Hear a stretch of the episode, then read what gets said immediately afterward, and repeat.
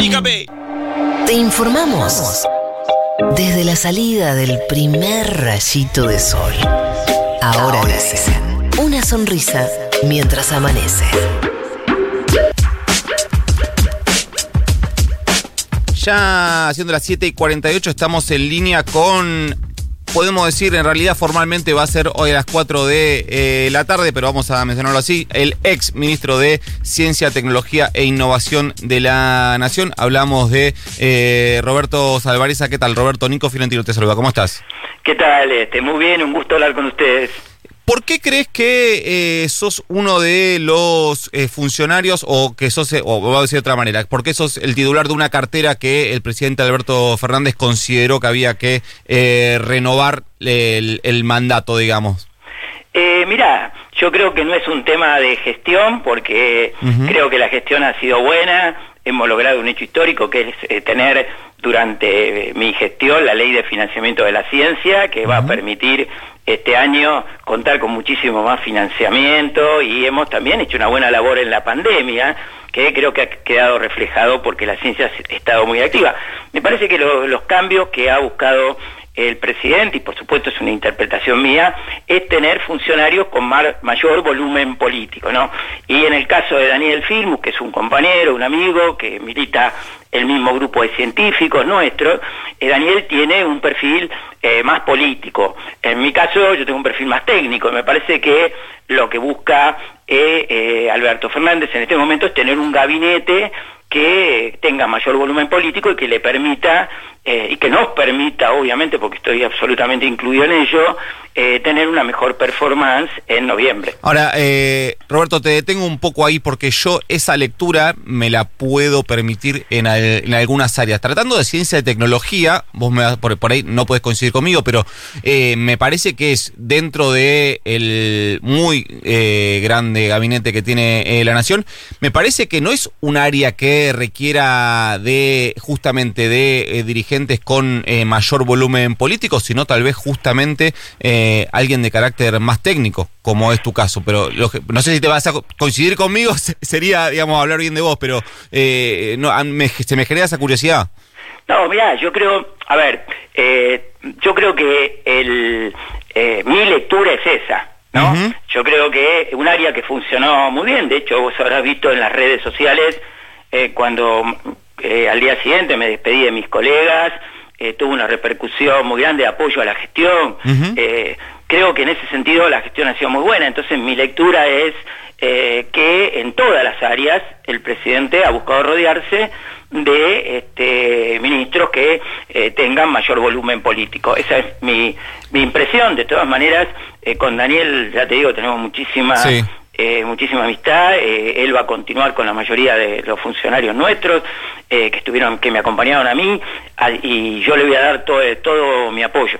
Eh, Roberto, una lectura que también se puede hacer y es que sabemos que el Frente de Todos es un frente que está gestado a partir de la unión de distintos sectores. Vos fuiste uno de los funcionarios que el día miércoles puso a disposición del presidente su renuncia en el marco de una estrategia que nació de aquellos funcionarios y funcionarias más vinculados o más relacionados con la vicepresidenta Cristina Fernández de Kirchner. Dicho todo esto, ¿crees que eh, tu salida pudo eh, formar parte de alguna especie de eh, acuerdo de cúpulas en el cual algunos ceden algo y otros ceden otra cosa?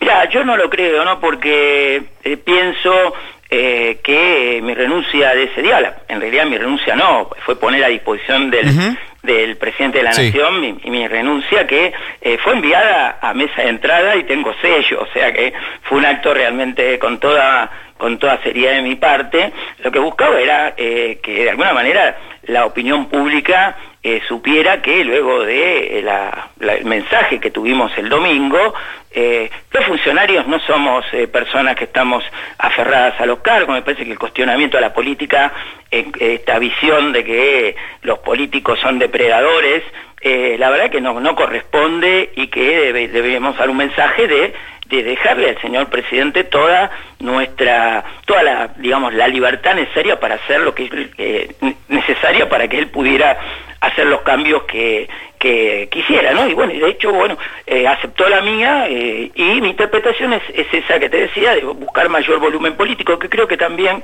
eh, en otras áreas puede leerse de la misma manera. ¿Vos, descartás entonces que tu salida tenga que ver con la parte del acuerdo que, para decirlo en términos políticos, que tu salida sea parte del acuerdo que se de Cristina?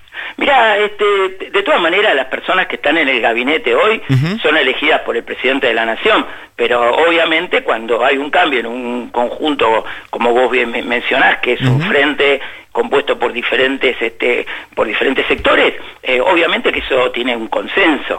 ¿no? O sea que este, hay una decisión absolutamente del presidente, pero también debe haber habido un consenso. Y yo soy, eh, lo, he dicho, lo he dicho muchas veces, yo formo parte de un proyecto político porque creo en él y no porque tenga un cargo. Así que de mi parte, al revés, lo dejo, digamos, el, el cargo a, Daniel con muchísimo gusto y la verdad que me honra todo lo realizado. Estamos en línea con Roberto Salvareza, eh, ya podemos decir ex ministro de Ciencia y Tecnología. Roberto, ¿cómo te eh, enteraste que ibas a ser reemplazado como ministro?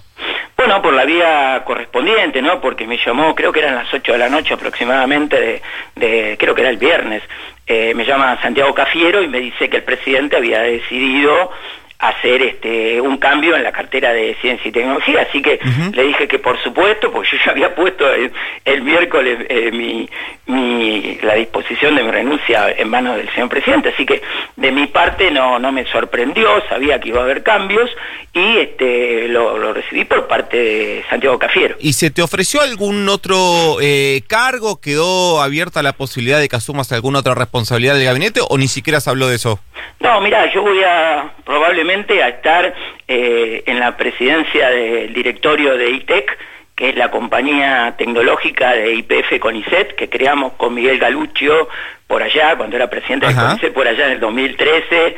Eh, así que voy a seguir contribuyendo a esto que es este, eh, la idea de tener un desarrollo tecnológico autónomo. ¿no? Argentina necesita eso, tenemos muchos proyectos en el área de hidrógeno, el área de litio, con el, con el tema de las plantas pilotos, un centro de agro que vamos a anunciar el jueves, que seguramente estará ahí Daniel Firmus este, firmándolo, porque lo firmaba el ministerio.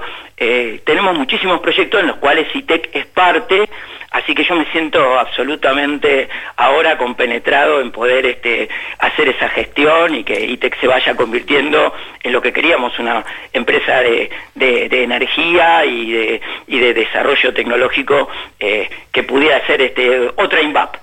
¿Qué queda pendiente en el ministerio de, tu gestión? ¿Qué es lo primero que cuando asuma Daniel Filmus hoy a las 4 de la tarde va a tener que agarrar? Esa primera carpeta que va a, quedar, va a encontrar arriba de eh, su escritorio. Mira, yo te, digo así, eh, bueno, proyectos que están eh, prácticamente en vías de, de fuerte desarrollo y que seguramente él va a tener que analizar y ver si va a convalidar. Eh, creo que el tema del financiamiento está solucionado. Nosotros recibimos el presupuesto del año pasado, eh, en septiembre, un presupuesto de 7.800 millones para el ministerio, hablo, ¿eh? solo el ministerio. Y Daniel va a encontrarse con la ley que, lo, que, que hizo mi gestión junto con el Ministerio de Economía y los legisladores con 23.000 millones. ¿Eh? O sea, va a pasar de 7.800, que estaba en la ley de presupuesto 20, 2021, eh, a encontrarse para el 2022 con 23.000 millones. Yo creo que va a tener este eh, Daniel que trabajar este, para para tener este un montón de proyectos que en el cual va a tener un financiamiento muy grande. justo, cuando Roberto, justo cuando te cuando te triplicaban el presupuesto te era linda para era lindo para administrar 23 mil millones me pareció, ¿no? Sí, claro, sí, claro, pero bueno, mira, lo más importante del trabajo es que esto eh, sea que la, digamos que podamos que eh, realmente convertir en realidad que la ciencia y la tecnología es una política del Estado y la ley va previendo en forma progresiva incrementar el porcentaje que invierte el Estado Nacional en la función ciencia y técnica eh, año tras año en forma progresiva hasta alcanzar al final de la década el 1% del PBI.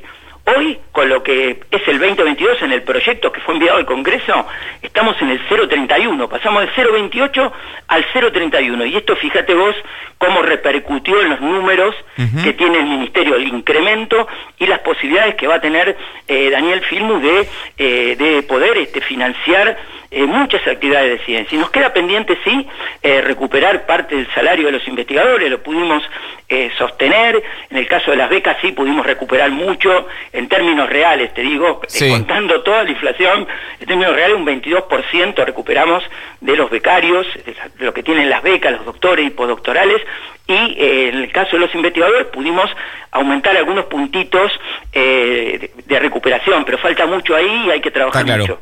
Eh, estamos en línea con Roberto Salvareza. Roberto, me quedan dos preguntas, te pido respuestas muy cortitas porque se nos fue un poco la nota, pero no quiero dejar de preguntarte. La primera es con qué nivel de ejecución del presupuesto 2021 eh, vas a dejar el ministerio. No, vamos a dejarlo a fin de año por encima del 95%. Lo que pasa es que estamos eh, en este momento esperando crédito internacional, que es parte de lo, del volumen que tiene el presupuesto, que todavía no está liberado porque no se han firmado los acuerdos de la Secretaría de Asuntos Estratégicos. Y la segunda es, eh, ¿en qué está la fabricación de la vacuna argentina contra el COVID? Bueno, está muy bien, eh, lo dejamos prácticamente encaminado para finalizar la, la, etapa preclínica a fin de año, así que estamos pensando que a comienzo del año que viene esté haciendo fase 1-2, así que también vamos a estar muy orgullosos si esto termina, termina con una vacuna nacional. Principio del año que viene, fase 1 y 2, en ese estado queda la fabricación de la vacuna argentina. Roberto Salvareza pasó por la mañana de ahora, dicen, vamos a seguir hablando igual. Roberto, te dejamos un abrazo grande. No, por favor, gracias a ustedes como siempre y un agradecimiento en particular por haber acompañado a toda la ciencia argentina durante este, estos meses tan difíciles de la pandemia. Un abrazo grande. Pasó Roberto Salvareza, decíamos por la mañana de Futurock, por la mañana de ahora dicen 8 de la mañana.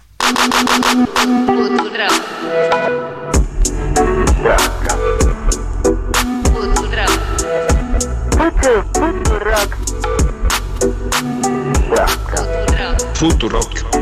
Radio